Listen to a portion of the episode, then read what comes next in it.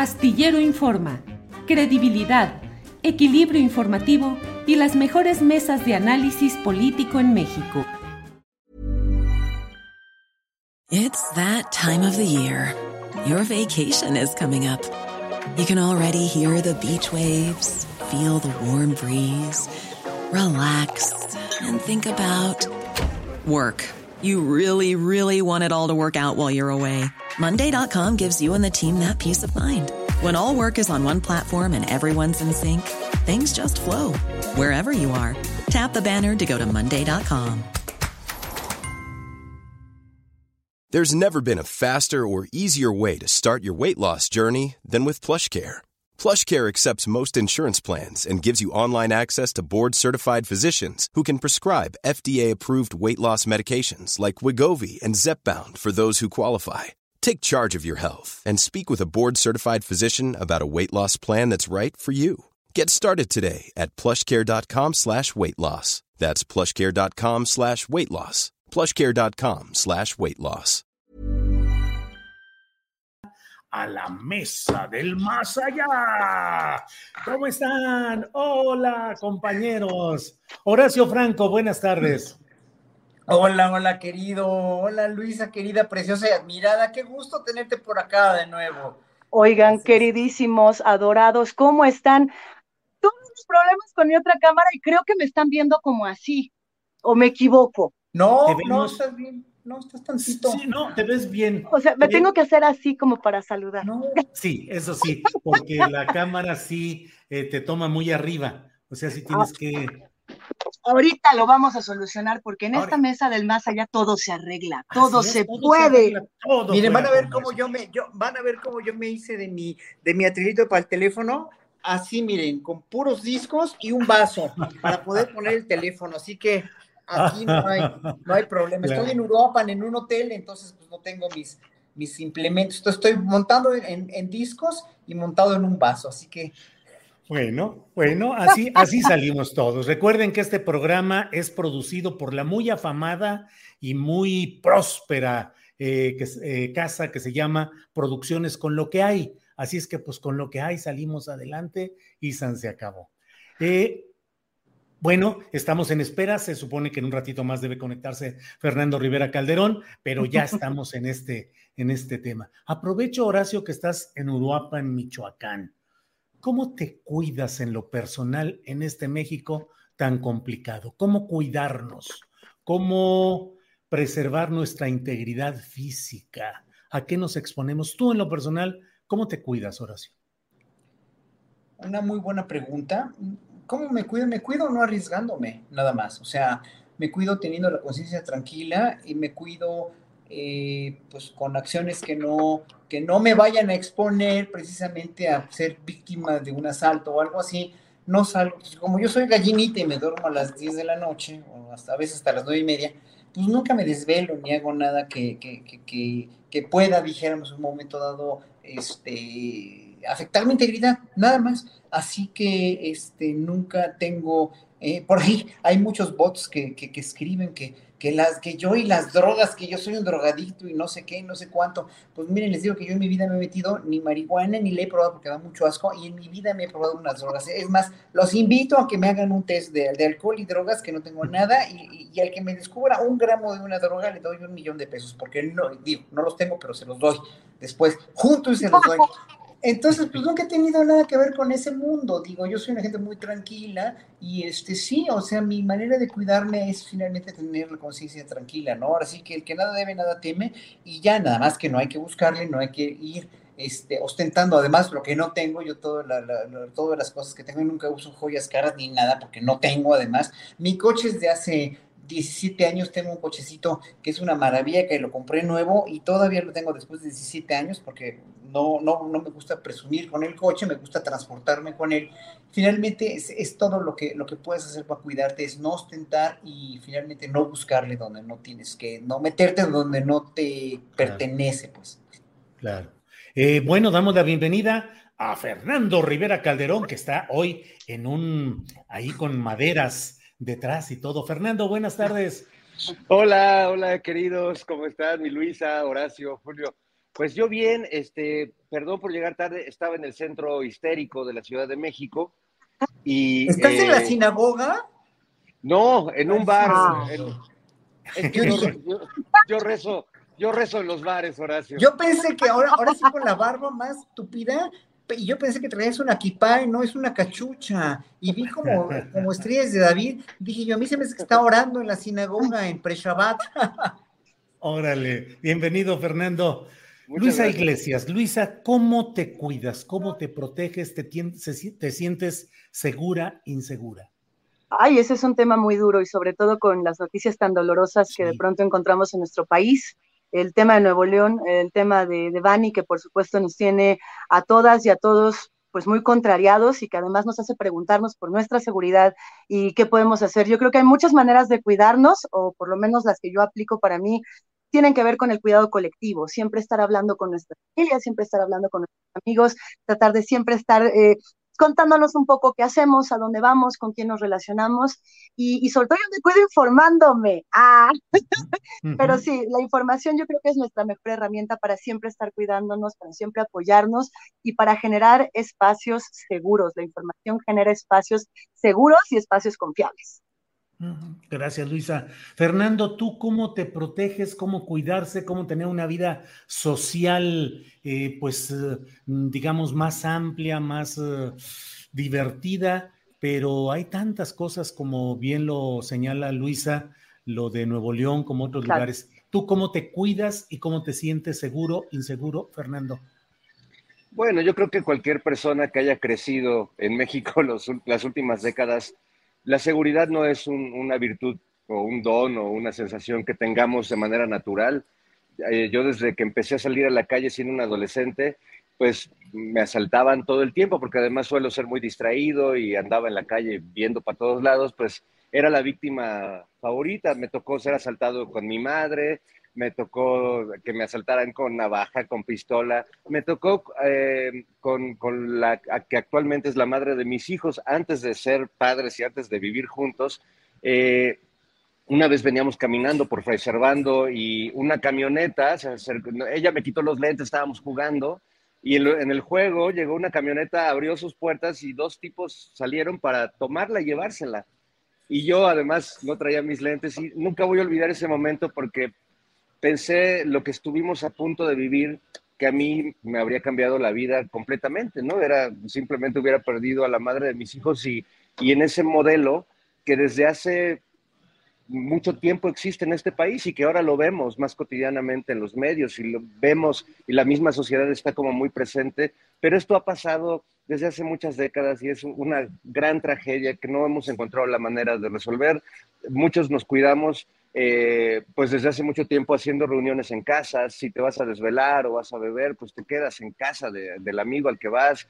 Eh, cuando van amigas o amigos a mi casa, pues está uno monitoreando el viaje que hacen, eh, pide compartir los viajes, pero aún así, aunque tengamos todas estas aparentes mm, placebos de seguridad, la verdad es que sabemos que quienes vivimos aquí estamos expuestos a todo, en cualquier lugar y en cualquier momento. Entonces, pues yo trato de cuidarme y trato de cuidar a los que quiero y, como mamá ya, y oye, y mándame mensajito y háblame cuando llegues, y haz todo esto, pero creo que son rituales que nos dan cierta seguridad, pero que no necesariamente se reflejan en la realidad espantosa que vivimos todos los días.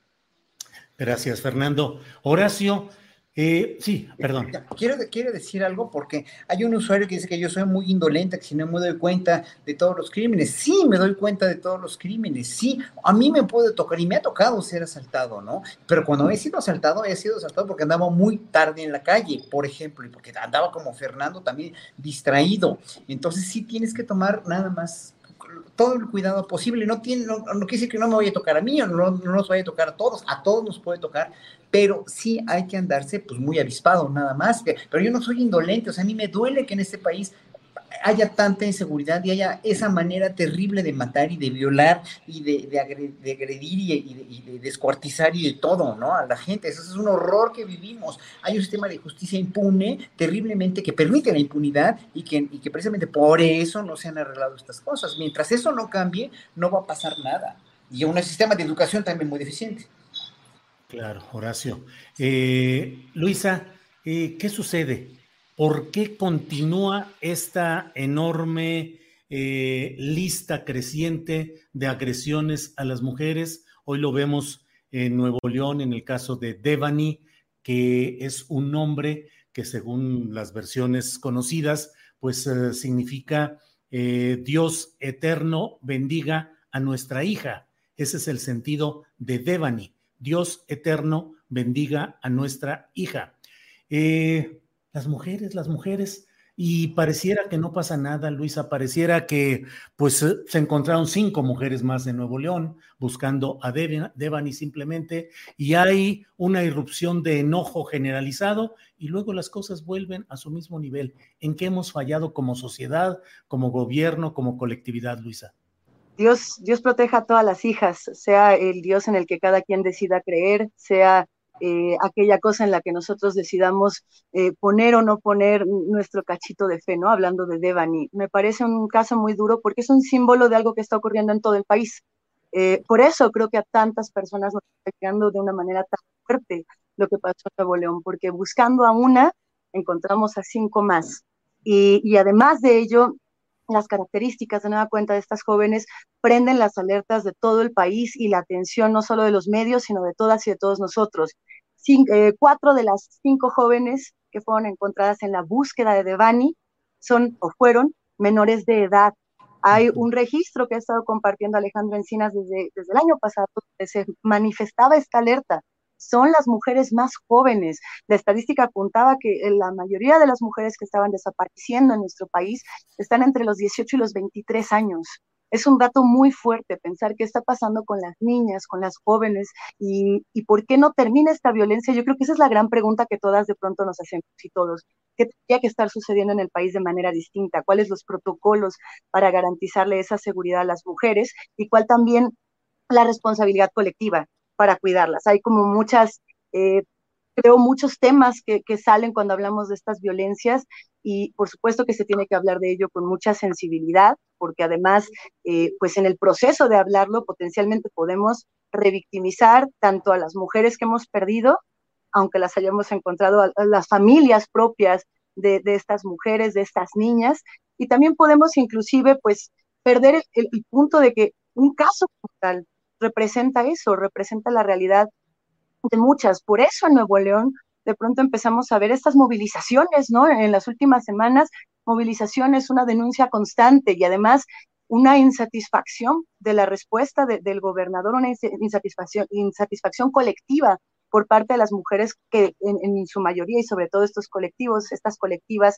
de activistas que dicen, a ver, el gobernador Samuel García anda en el TikTok diciendo, miren los logros que hacemos con respecto a los temas de violencia, pero pues será esa la estrategia, el, tema es qué estrategia se está tomando eh, a nivel regional y a nivel nacional. Es delicadísimo. Gracias.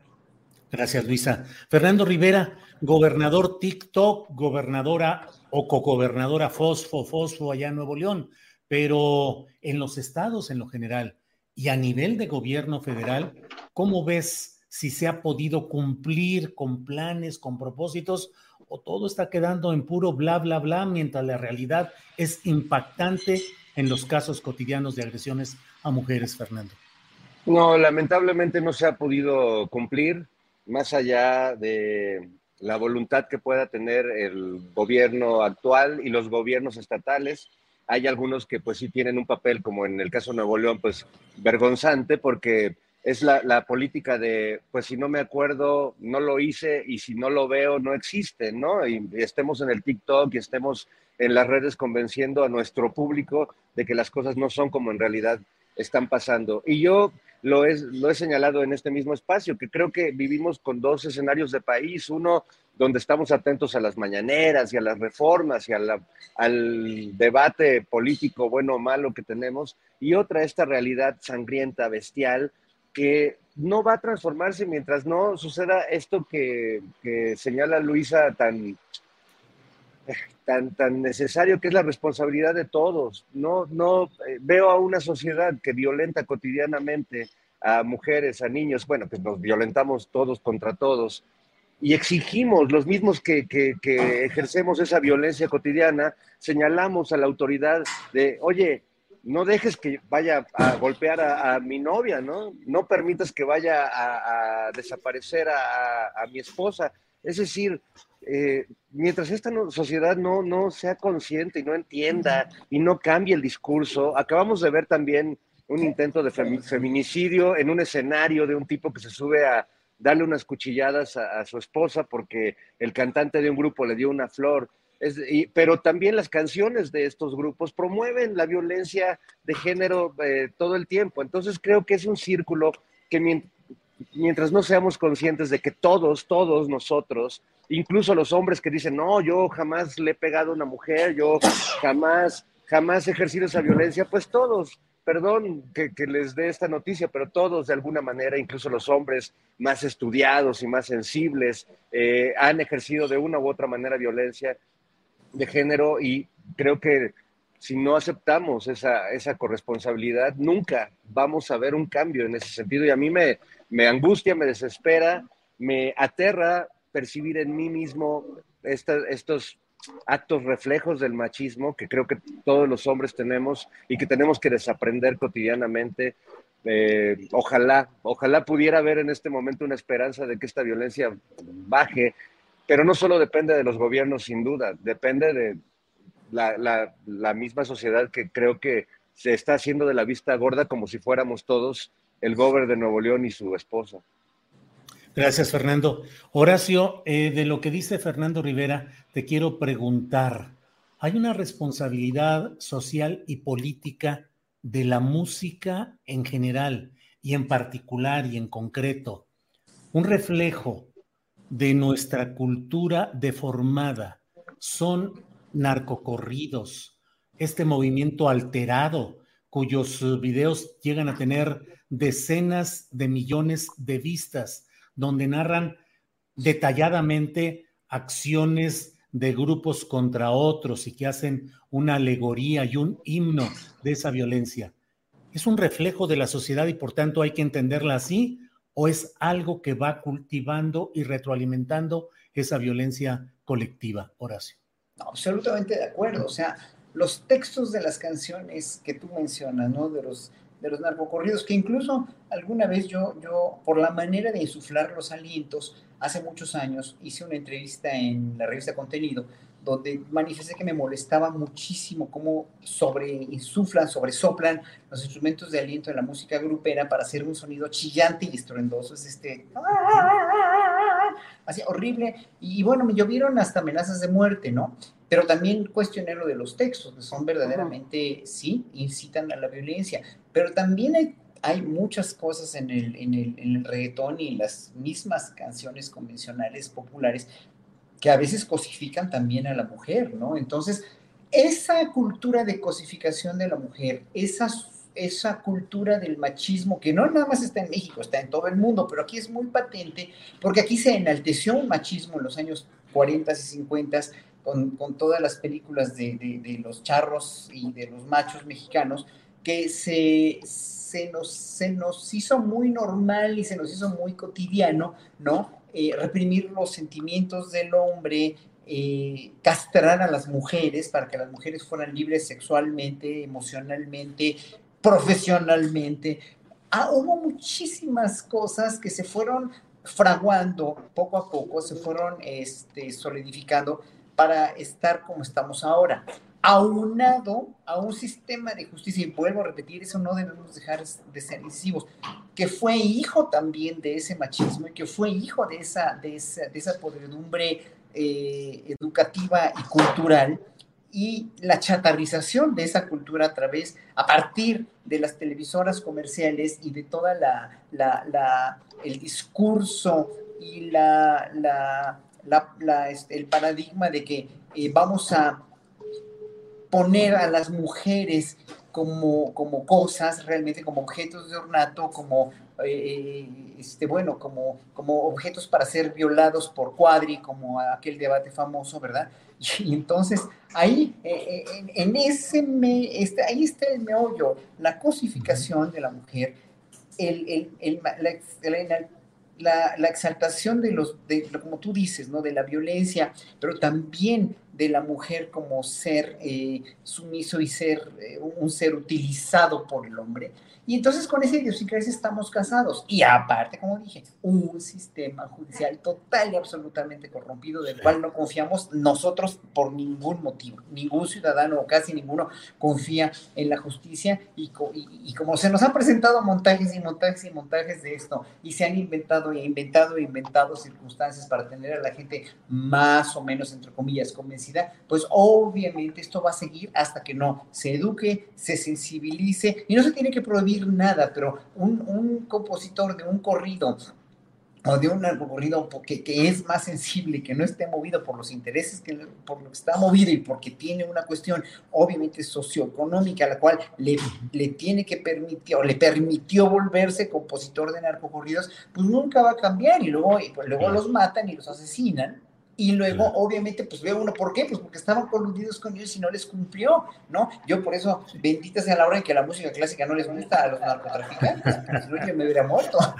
Así es. Gracias, Horacio. Eh, Luisa Iglesias, evidentemente hay un movimiento feminista muy extendido, muy activo. Lo conozco, lo vivo en casa y aprecio que se dé el análisis, la discusión. Eh, pero mi pregunta, Luisa, vemos las manifestaciones eh, desbordadas en ocasiones y discutimos si es válido o no recurrir a esa violencia eh, expresiva ante la violencia institucionalizada, en fin. Pero te quiero preguntar, Luisa, ¿consideras, viendo el panorama general, que esa concientización de la mujer se ha extendido lo suficiente o que queda solamente en una franja, en una élite educada, cultivada y preocupada por sus derechos? Ay, hemos visto muchas polémicas últimamente, hemos escuchado muchas polémicas en torno a los movimientos feministas. Hay dos maneras de entenderlo, siento yo. Eh, puede que haya muchos feminismos o puede que haya un feminismo y muchas maneras de interpretar ese feminismo, que todas tengamos nuestra propia manera y todos, porque también hay muchos hombres que le entran al feminismo, lo cierto es que dentro de todas las naturalezas e interpretaciones, pues sí, la, polémica crece cuando hablamos de cómo nos movilizamos, de cómo nos manifestamos y de lo que elegimos. Yo lo que pienso cuando, cuando se generan estas polémicas con respecto a si, si quemar o no las cosas, si pintar o no pintar, si violentar o no violentar, es que efectivamente esos núcleos están ocurriendo. O sea, ¿por qué ocurre? Porque la violencia no para.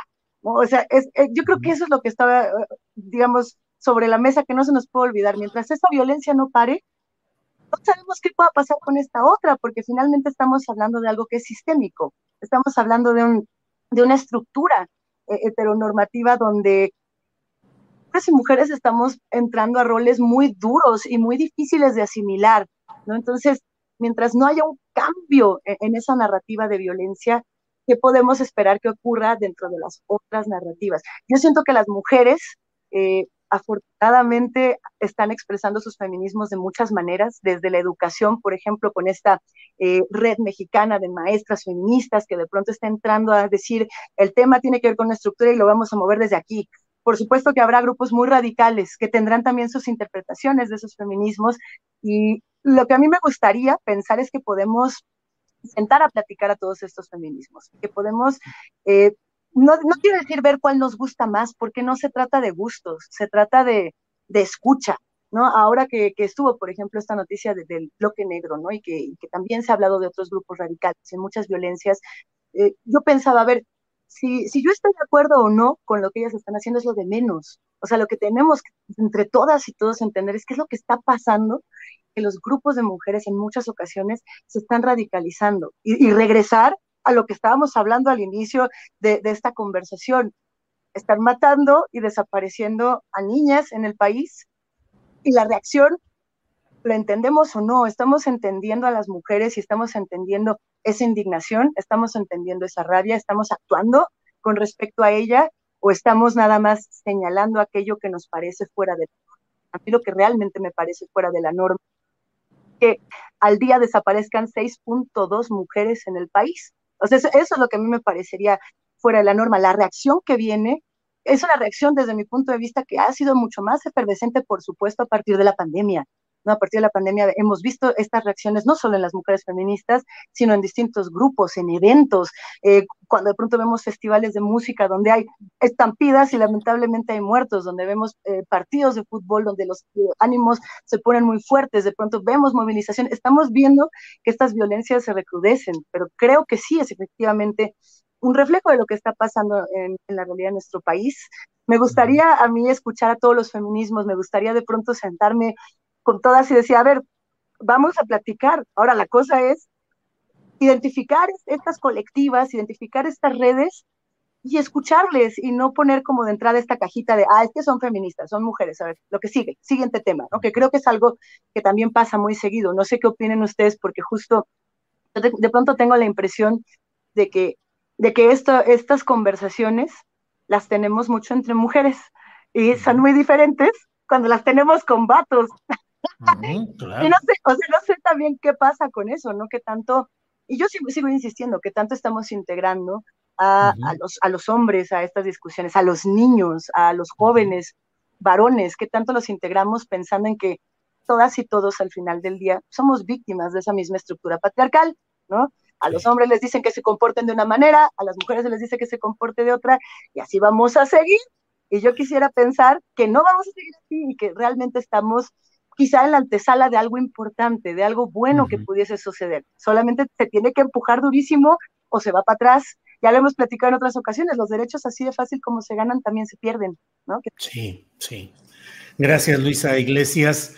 Veo a don Fernando Rivera Calderón muy propicio y muy preparado para decirnos si él por algo le estaría dispuesto a darle las gracias a Enrique Peña Nieto. Ay. no.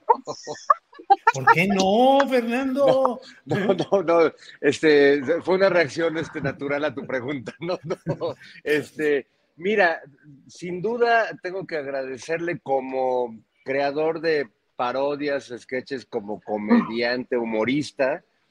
Pues sí creo que es uno de los grandes eh, exponentes del humor involuntario en México, ¿no? O sea, pero grande, grande. O sea, hizo grandes chistes que él jamás se enteró eh, como el de los cinco minutos, que ahora hasta cita este, la, la, esposa, Beatriz, la esposa del presidente López Obrador, porque realmente pues le, era, era, tan, tan, pero tan, que le salía de manera natural y no se daba cuenta. Pero fuera de eso, la verdad es que no, no le agradecería nada. Creo que su gobierno fue no solo mediocre y, y de una altísima corrupción, sino que además permitió la continuidad pues, de esta sangría que inició Felipe Calderón, de este papel del ejército, de, de la Policía Federal, eh, coludida con el crimen organizado. Entonces, no, la verdad es que nada que agradecerle. Este, recuerdo haberlo visto en varias reuniones este, de estas que organizan, que de los 300 líderes y todo eso, y recuerdo eh, con mucha penita ajena cómo cuando llegaba Peña Nieto, pues todos estos periodistas, Ciro, Pascal, etcétera, se paraban a, hacer este, literalmente una fila de besamanos, ¿no? Un besamanos espontáneo para rendirle tributo al gran Tlatoani Peña Nieto. Y la verdad es que desde que estaba gobernando ya era vergonzoso hacerlo, ahora pues imagínate, eso es más triste. Y más triste que, que lo piense el presidente de México actual, que finalmente muchos votamos por él justo para, para que no vuelva a haber un Peña Nieto en el gobierno, ¿no? Gracias, Fernando. Horacio Franco, el presidente de la República, dijo, yo que le tengo respeto al expresidente Peña. Y luego más adelante dice, pero ¿por qué le tengo consideración y respeto?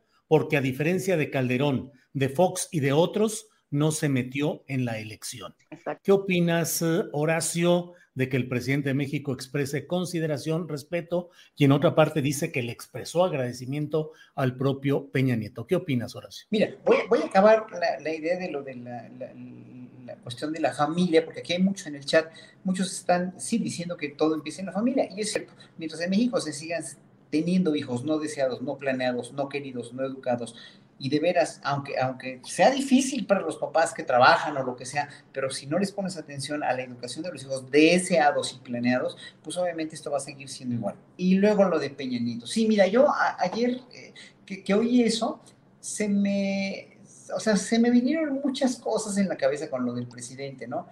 Pero lo dijo tal cual, o sea, y ahora sí que ya sabemos que, que, que López Obrador es incendiario y, dice lo que piensa en ese momento y a veces podría considerarlo uno como impulsivo, ¿no?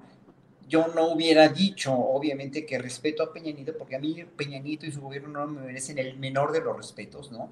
Aparte, pues fue el más corrupto que hemos tenido en mucho tiempo, o sea, peor que los anteriores. Aquí sí se, se, se pasaron la barda, nada más con ver la fotografía de los nuevos prospectos priistas, los gobernadores, el nuevo PRI, y ver a los Duarte y a toda esa sarta de de horror que, que en verdad eh, eh, le trajo tanto daño y aparte tanto dolor y aparte tanto desfalco a México, obviamente pues no puedes tener, no puedes tener este, ni tantito respeto por un gobierno así, ¿no? Y por un partido así. Eh, qué bueno que ya se está terminando esto, porque digo, ya al PRI le queda poco tiempo, ojalá que, que mis palabras sean de profeta, porque en verdad sí le hicieron muchísimo daño a México. Y Peña Nieto, pues no era otra cosa más que un pobre títere, o sea, el pobre hombre no sabía ni hablar, el pobre hombre nunca dio una conferencia de prensa, nunca discutió con nadie, un presidente que, o sea, no, no, no, un presidente que no, no, no tiene idea de, no tenía idea de, de dónde estaba parado, o sea, él fue un pobre títere, un pelele, en realidad, él sí fue un pelele y un guiñapo de todos los que lo manejaron, entonces, bueno, lo bueno fue que no se metió. Ok, para López Obrador fue ahí como que defender el punto medular de que, bueno, yo lo respeto porque no se metió. Es que imagínense si se hubiera metido, o sea, imagínense que si hubieran robado las elecciones, se hubiera puesto todo esto color de hormiga. Entonces, obviamente, López Obrador ahí, pues lo dijo tal como lo sintió, ¿no? Lo respeto, pero sí, le, le sí lo demandé, pero sí le dije, pero sí, etcétera. ¿Fue un error lo que dijo Horacio? ¿Cómo? ¿Fue un error del presidente López Obrador lo que dijo respecto a Peña Nieto? Yo no puedo considerar que sea un error. Él lo sintió así y yo, yo lo hubiera dicho diferente. Yo le hubiera dicho, bueno, sí respetó la elección, pero pues es un, es un, es un, este, es una vergüenza y un escándalo para la nación haber tenido un presidente. Así que ya lo demostró con hechos el Peña Nieto mismo y ya también lo, lo, lo, ha inferido muchas veces y demandó muchas veces y lo dijo en voz alta López Obrador. Entonces, el hecho de que. Pero sigue impune, Horacio, sigue impune ese Peña. Es el problema. ese es el y hay quienes interpretan, interpretamos esas declaraciones de ayer del presidente López Obrador como una confesión de un pacto de impunidad.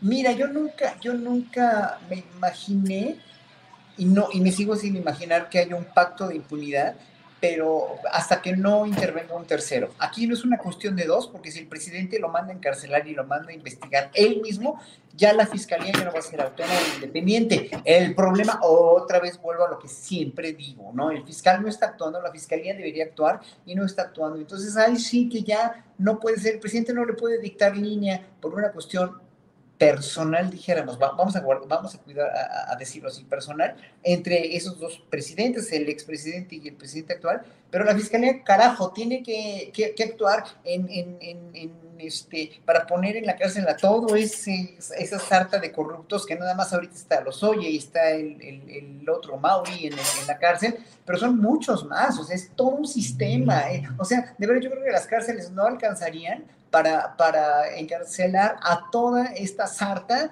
verdaderamente de ladrones, traidores a la patria y que fueron gente que de veras no tuvo escrúpulos para desfalcar a este país, ¿no? O sea, no sé, no sé, yo creo que ahí eh, el presidente eh, López Obrador es muy cauto en ese sentido y sí, yo no lo hubiera dicho así, pero pues sí lo digo, pues es su cuestión, yo no lo, no lo, ni lo, ni lo, este, ahora sí que ni lo acepto ni lo entiendo, pero así lo dijo y no creo que, no creo, es, me es muy difícil realmente a mí eh, tratar de, o, más bien, es difícil imaginar que haya un pacto. Y si hay un pacto, pues ahora sí que muy mal por los dos, pero peor todavía por la fiscalía, porque la fiscalía tiene que tomar esos asuntos en su cartera y órale, ya procesar, ya proceder, pero pues este fiscal no está haciendo la gran cosa, ¿no?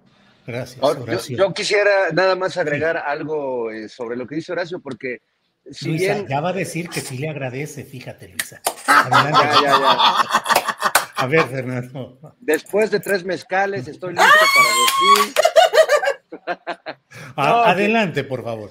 Entiendo el reconocimiento que, que da a, a Peña Nieto López Obrador, porque sí sabemos el apoyo que le había dado desde Cedillo. Cedillo apoyó a Fox para que ganara, lo reconoció en algún momento, Fox apoyó a Calderón y así, pero no lo hizo por buena onda Peña Nieto, eso lo sabemos nosotros, a lo mejor el presidente lo quiere ver desde otra manera, perdón por el ruido aquí infernal que hay, pero mm. bueno, este, pero no lo hizo por buena onda. Yo creo que Peña Nieto y su equipo, como ellos siempre estaban muy apegados a lo que decían las encuestas y la opinión pública, creo que tenían muy calculado que no les iba a alcanzar ni todas las Fuerzas Armadas de este país, ni toda su policía, ni todas sus estrategias mediáticas y de lana que dilapidaran para contener el voto de, que, llevó a López Obrador al poder. Yo creo que Peña no es que fuera un estadista, ni que tuviera visión democrática, ni que fuera una buena persona en ese sentido o una persona con una ética personal. Lo hizo porque no tenía de otra, porque estaba contra la pared y porque cualquiera que se ponga contra el voto de 30 millones de personas, creo que se está, se está, este, le está rascando algunas cosas al tigre. al tigre, muy bien, Fernando. Luisa Iglesias, llega el turno esperado de que tú nos digas por qué le darías gracias a Peña Nieto. Ay, gracias, señor Peña Nieto. ¡No! ¡No! A ver, este, ay, chale, es que, o sea, sí, no, es que estoy de acuerdo, estoy de acuerdo y no estoy de acuerdo. Es difícil. Imaginemos que vivimos en un país donde respetar las elecciones implica que demos las gracias. O sea, ya de entrada eso es impensable. Es como vivimos en un país donde tenemos que dar las gracias de que los políticos corruptos respeten las elecciones. Gracias, mira, qué lindos son. Pero esto genera muchos temas. O sea, a ver, yo me quedo pensando por un lado en, en el momento en el que Andrés Manuel López Obrador dijo esto por primera vez porque no es la primera vez que da las gracias. No sé si se acuerdan que justo cuando fueron las elecciones y ganó el presidente, esa fue la primera vez que dijo, Gracias, señor Enrique Peña Nieto, por no meterse en la elección. O sea, en realidad es una frase que de una u otra manera no quiero decir que esté reciclando, solo estoy diciendo que ya estaba ahí. O sea, es una frase que ya teníamos previamente. Y pues tal cual, ¿no? Acabaron las elecciones, ya quedó López Obrador y al día siguiente ya estaba gobernando. Podemos decir que no, pero sí, ya estaba con sus mesas, con sus planes, con su no sé qué, con su no sé cuál. Y llegó diciembre y el presidente Andrés Manuel López Obrador ya llevaba casi medio año gobernando, ¿no? O sea, como que sí dijo, ahora sí, ahí va, y los planes, y vamos a seguir armando. Entiendo, eh, no, no, veo, no veo que sea un tema de, de lealtades, pero sí hay un tema de consideraciones en términos de discurso, que a mí es lo que me parece de pronto tenso, ¿no? De pronto hablar en las conferencias matutinas de Ayotzinapa, hablar del aeropuerto, hablar de todas estas cosas que ocurrieron durante la administración de Peña Nieto, no es que no se hable, claro que se habla, claro que se menciona, ahí están todos los avances, ahí estamos viendo las acciones, pero el nombre de Peña Nieto no se menciona, como si se menciona, por ejemplo, el nombre de Felipe Calderón, ¿no? O sea, ese sí se menciona sistemáticamente. El nombre, yo estoy hablando en términos de discurso, no en temas de acciones, porque si hablamos en temas de acciones, yo estoy al 100% de acuerdo con Horacio, así, tal cual. O sea, a ver, si López Obrador dice o no dice, eso es, lo, eso es una parte de discurso. Lo que tenemos que revisar ahí son las acciones. O sea, si la fiscalía actuara con la autonomía que le corresponde, si la fiscalía hiciera su chamba,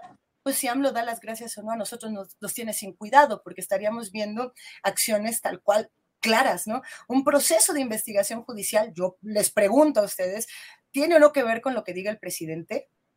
Yo digo que no, o sea, yo creo que ahí tiene que ver con lo que tendría que estar haciendo Alejandro Gertz Manero, quien además está metido en todas las, todas las polémicas habidas y por haber.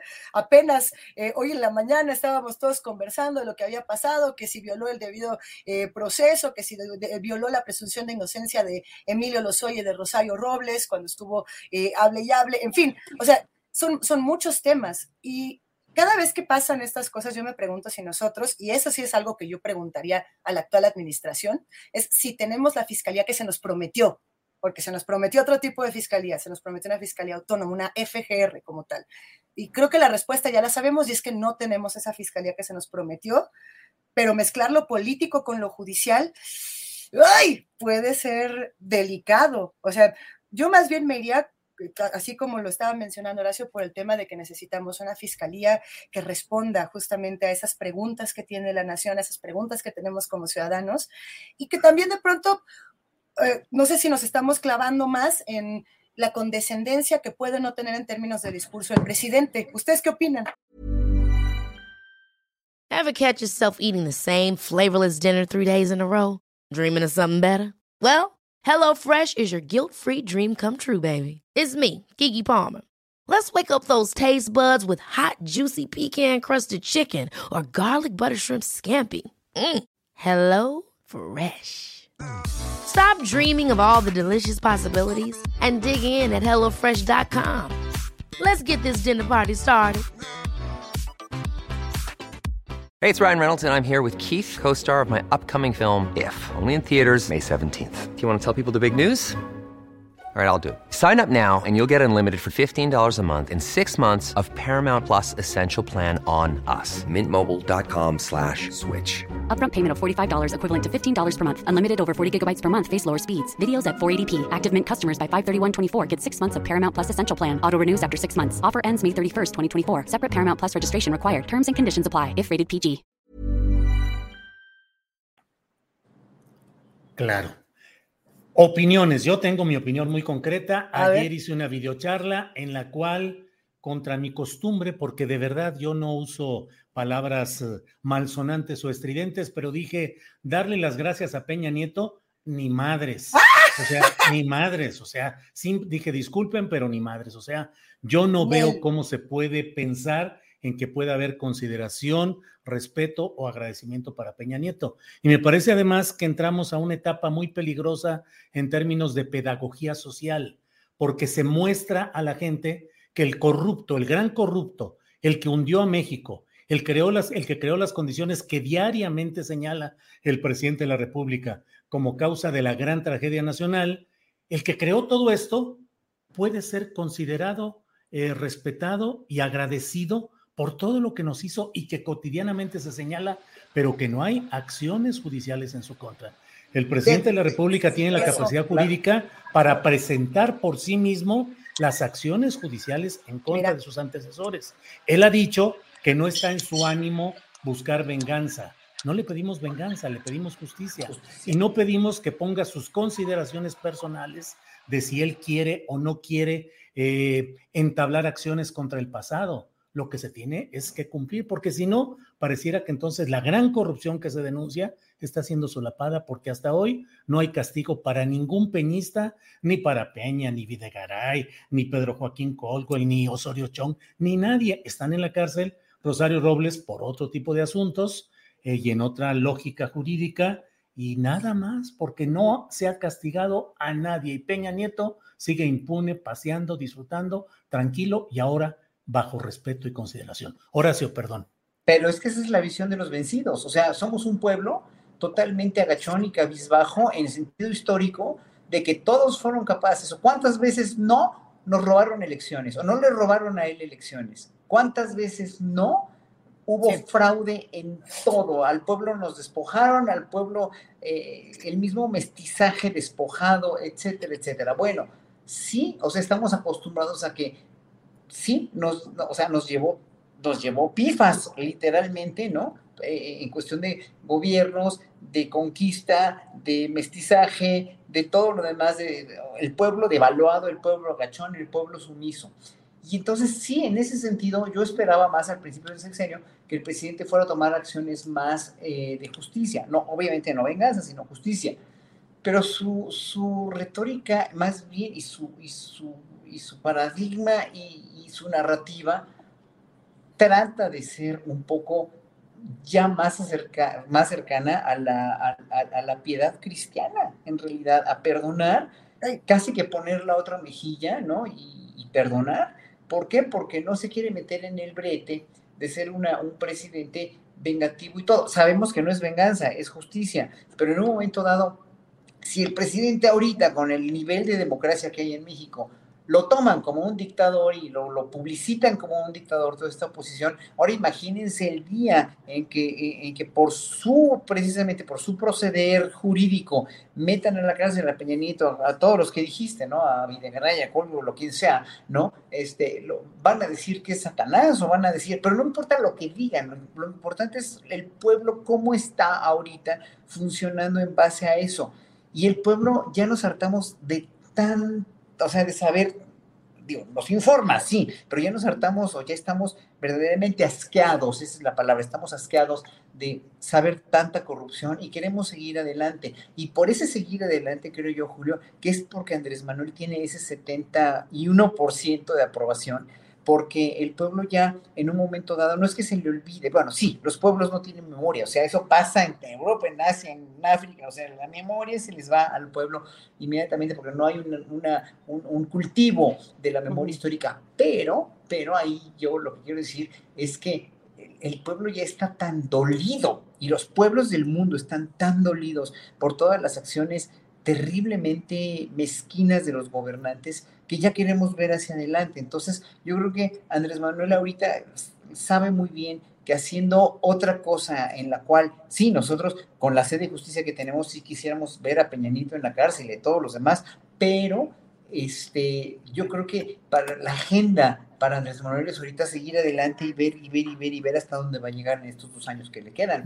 Yo creo que sí, no, obviamente, de que estoy de acuerdo, no, pues yo no estoy de acuerdo pues que no. estén estos personajes en la cárcel, pero obviamente pues el, paradigma, ahora sí que su, las motivaciones que tiene él son totalmente diferentes a las que podamos tener nosotros como pueblo, que sí lo apoyamos por eso de hacia adelante, que lo apoyaría, tal vez lo apoyaría mucho más gente si metieran a la cárcel a estos, tal vez y tal vez no, y qué tal si de veras sale a la luz que sí va a ser un dictador este, oprobioso y terrible, ¿no?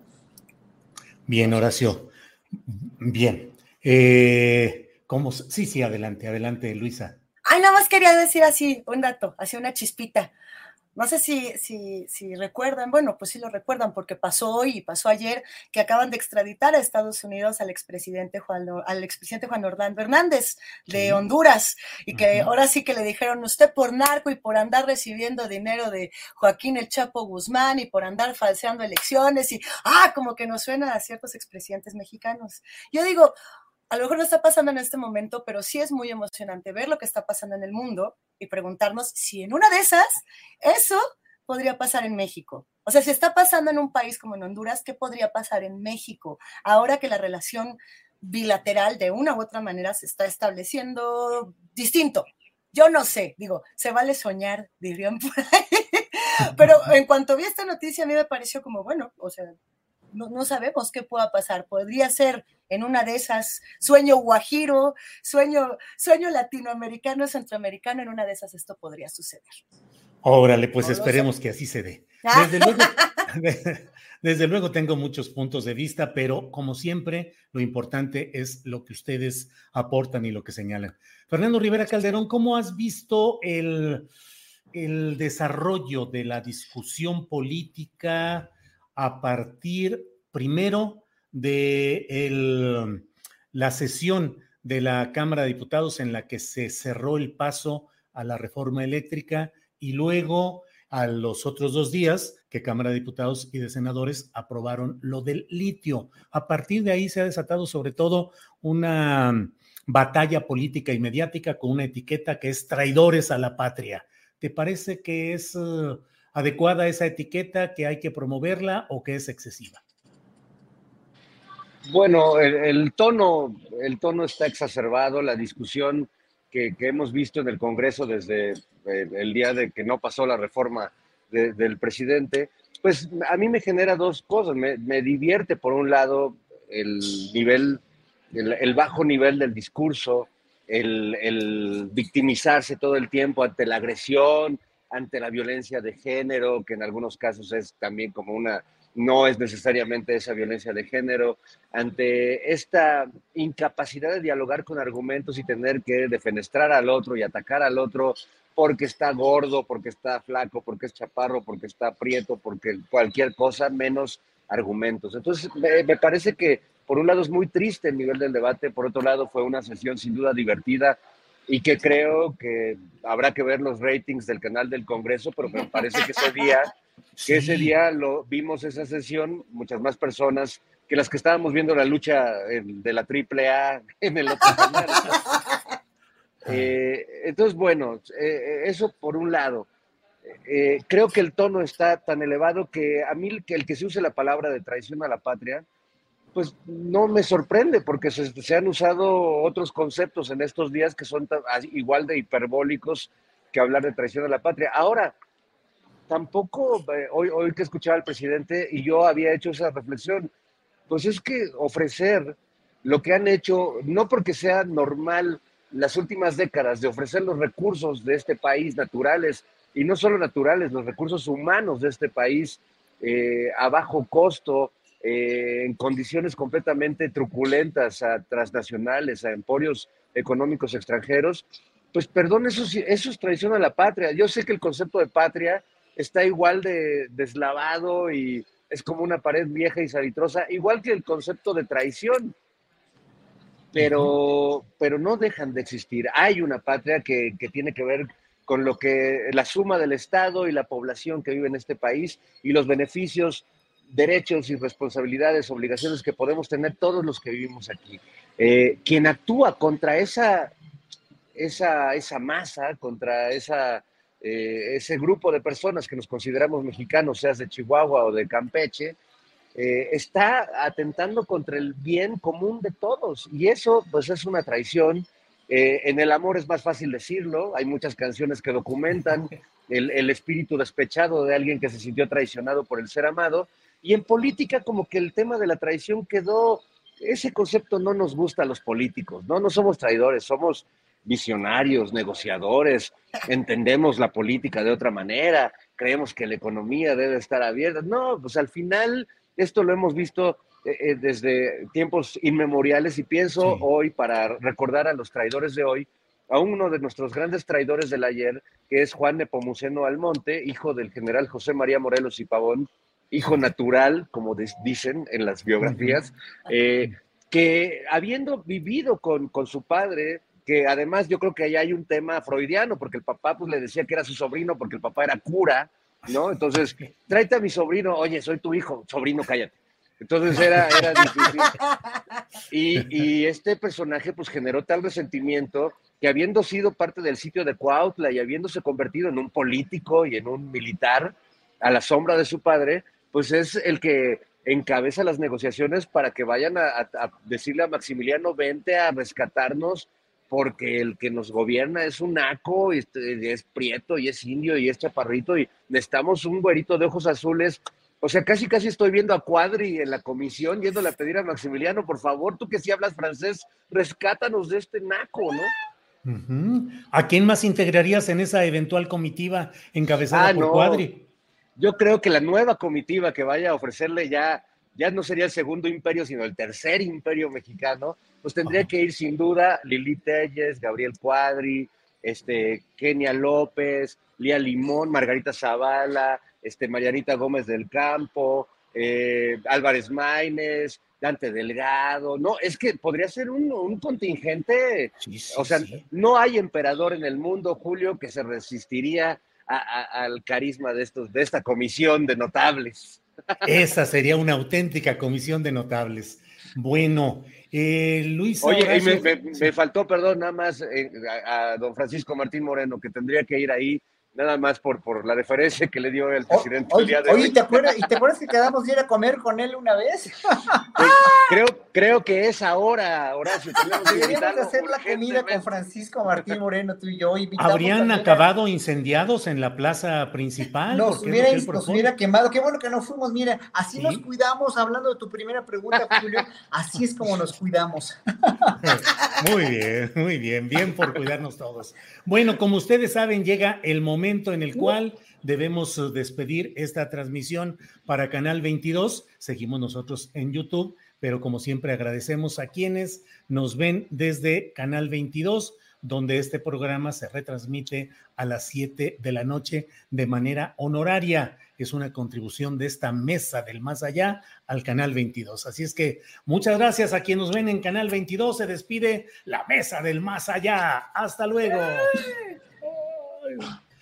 Bueno, y ahora nos quedamos ya aquí en nuestro canal de YouTube. Eh, eh, Luisa Iglesias Arvide, tenemos siempre el momento para cuando llegamos a los postres, pues lo que quieras plantear de algún asunto, algún tema, invitación, reflexión, oración, lo que desees, Luisa. Ah, yo sí tengo un tema que quiero compartir y que creo que pasó un poco por debajo en la discusión nacional. Apenas hace que, hace dos días fue el 420.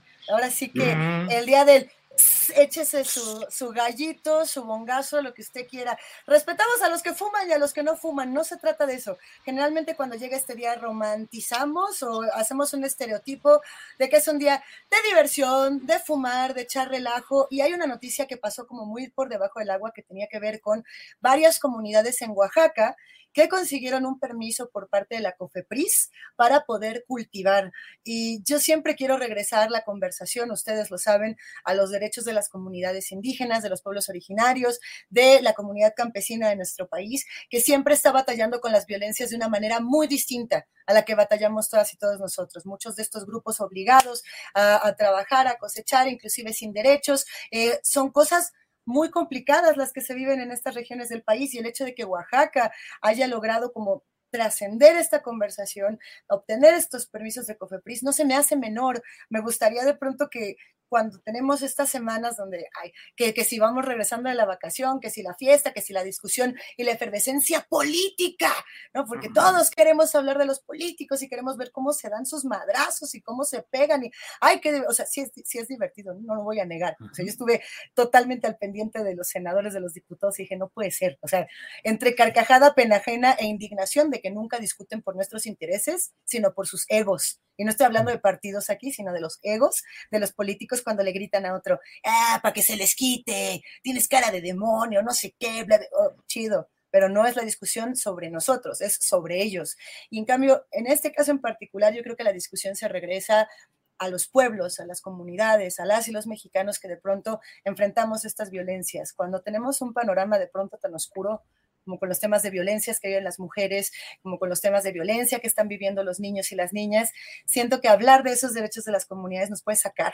Y, me gustaría que todas y todos quienes nos están observando por acá se den un clavado en esta noticia de Oaxaca y veamos también qué está pasando en otras entidades. Tratemos de salir mucho de este centro y de este núcleo político que nos está obligando a pelear y veamos estas otras opciones que nos pueden ayudar a generar consensos. Y no estoy hablando de que se echen el gallo, aunque si se lo quieren echar será cosa suya y qué sabroso, ¿eh? Ya acá quieren. Ese sería mi postrecito. Muy bien, muy bien, postrecito.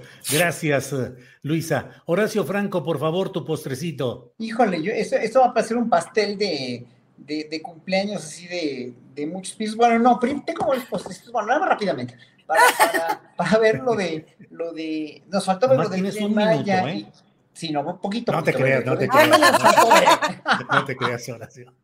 Adelante. Mucho ver lo del tren Maya que, que sí está levantando ámpula y qué bueno que ojalá que sí los artistas acepten ir a Palacio Nacional a, discutir y, el gobierno tiene que manifestar y que poner en claro todas las nos, los nos, eh, eh, alteraciones a la ecología, la no devastación eh, para que todo el mundo nos quedemos más contentos. O sea, es obligación del, es mucha obligación del gobierno que tiene para en realidad enseñar todo y ver que, que hay un balance, sí, entre la posible devastación ecológica que sea menor, la, la, cuestión de que hoy anunció el presidente de toda la, la, creación de parques nacionales y de plantación de árboles para que en un momento dado nos quedemos más tranquilos, ¿no? O sea, obviamente eh, eh, toda obra pública, hasta construir una casa o un edificio en cualquier lugar, implica un daño a la ecología, sí, pero pues estamos aquí para, para ver cuáles son, van a ser, el, cuál es el costo-beneficio de la ecología, de la, del turismo, de la, de la economía, de la cultura misma en esa zona, en esa zona del país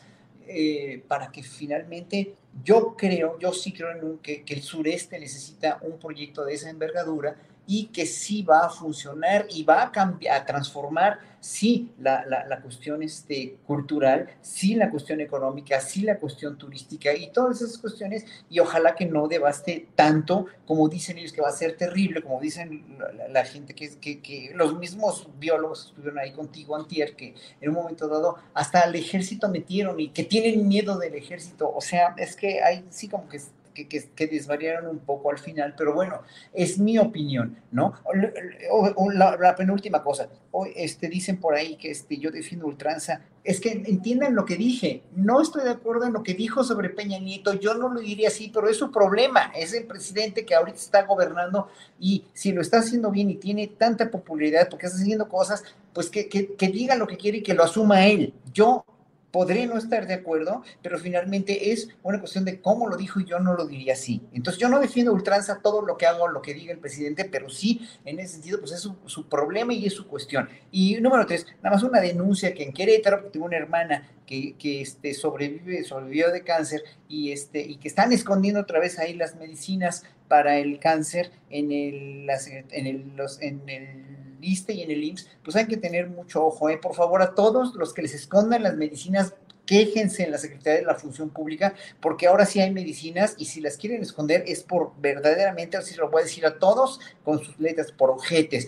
porque hay medicinas y no las están dando, entonces las están queriendo esconder. Así que nada más es eso, Julio, pues mañana doy concierto aquí en Uruapan, ojalá lo puedan estar los que están en Uruapan aquí a las siete y media de la noche en esta feria maravillosa de, del arte, de las artesanías, de las culturas eh, indígenas en Uruapan. Muy bien, muchas gracias, Horacio. Eh, a don Fernando Rivera Calderón le toca en ese privilegiado escenario y me imagino que con muy buena compañía ahí alrededor. Eh, eh, y se me hace que ahí no está Perucho en esta ocasión. Debo denunciarlo y debo señalarlo. Fernando Postrecito. Buen señalamiento, buen señalamiento, mi Julio. Este no está Perucho, pero sí hay buena compañía y además es un bar eh, muy entrañable aquí en el centro histórico, donde por cierto se filmaron algunas escenas de la película La banda del automóvil gris, eh, y es un lugar donde tuvo mucho que ver don Gabriel Mancera. Entonces ya les di algunas pistas para que si quieren caerle, ¡Ah, órale, órale! Órale, vámonos tendidos. Fíjate, hace rato me preocupó cuando Horacio estaba desafiando a sus críticos diciendo, pues a mí que me hagan un antidoping a ver qué me encuentran. Yo dije, bueno, y si no encuentran nada en Horacio, pues búsquenle acá, porque yo a veces cuando ando muy sobrio, nomás me hago así y ya me pongo. ¡Ay, no! y bueno, la, la, otra, el otro postrecito es que hoy eh, tuve la oportunidad de tomarme la mañana y venir con mis hijos al Colegio de San Ildefonso a ver la exposición de un artista que admiro mucho desde hace muchos años, que he querido entrevistarlo y no lo he logrado y sé que no está en un buen momento de salud desde hace ya algún tiempo, que es Rafael Cauduro, uno de los pintores mexicanos más geniales que tenemos de, este momento contemporáneo, que comenzó haciendo caricaturas muy eh, sexys para la revista Caballero, que era como el Playboy de, la prehistoria, y que de repente dio el salto al arte y tiene una obra maravillosa donde eh, sus personajes y los lugares que retrata están como más allá del tiempo y del espacio. Eh, vemos como ciudades en ruinas, paredes descarapeladas, con miles de pósters pegados y caídos, y personajes que aparecen como fantasmas como si todo el tiempo fuera simultáneo y estas ruinas, por ejemplo, aquí en el centro histórico, bueno, pues como, como si todos los que hemos pasado por estas calles estuviéramos simultáneamente como fantasmas. Entonces, se las recomiendo mucho, una exposición del gran Rafael Cauduro en el Colegio de San Ildefonso, donde además pueden ver eh, este nuevo espacio donde están las cenizas de Octavio Paz y de Marillou, un pequeño mausoleo rodeado de libros y con una escultura muy hermosa que emula el poema o evoca el poema de Piedra de Sol de Octavio Paz. Así que eh, en medio de tanta locura, de tanta violencia, no olvidemos que todavía quedan ahí algunos resquicios de arte y que el arte nos cura el alma y, nos ayuda a, reconocernos entre nosotros. Con eso los dejo, amigos. Muy bien, Fernando, muchas gracias. Eh, procure eh, no pasear demasiado en el automóvil gris de ese lugar donde se encuentra, pero adelante. Horacio, gracias y buenas tardes. Gracias y buenas tardes a todos. Luisa, gracias y buenas tardes. No me quiero ir, dejen que me quede con usted. Me voy a agarrar así de la computadora. Los quiero mucho, queridísimo. Vente al bar. queridísimo- bueno, ay, ahorita, Horacio, Fer, los quiero de a montón. Ahorita voy para allá, ¿eh? No debiste decir, no debiste decir. Se les quiere mucho y les agradezco profundamente cuando me invitan por aquí y sobre todo agradecer a todas las personas que nos están viendo y que siempre tienen un montón de opiniones bien contrastadas, pero mientras más contrastadas, mejor. De eso se trata, de que tengamos espacios para compartir y para opinar. Y, y pues gracias por permitirme ser parte de esto. Gracias, Fernando, gracias igualmente. faltan likes, por favor, den likes, likes, likes, porque tenemos likes, un récord también, cada vez es récord, 8200 o más, casi 9000 y todavía faltan likes. Por favor, denle likes a Julio. Así es, y siguen las recomendaciones de fin de semana, no se vayan, viene María Hahnemann, vienen varias recomendaciones de fin de semana. Gracias, Horacio, Fernando, Luisa, hasta pronto, hasta luego. Gracias. Adiós.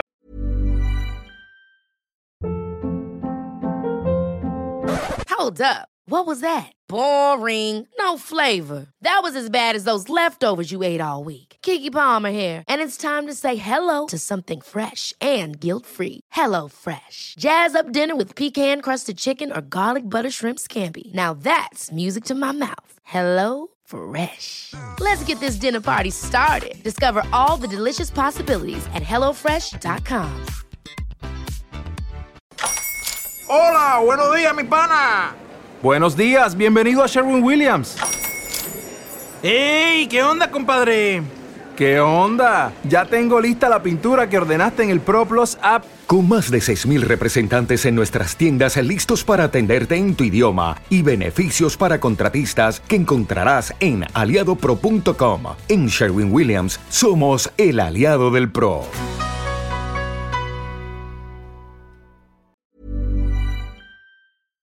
Para que te enteres del próximo noticiero, suscríbete y dale follow en Apple, Spotify, Amazon Music, Google o donde sea que escuches podcast. Te invitamos a visitar nuestra página julioastillero.com.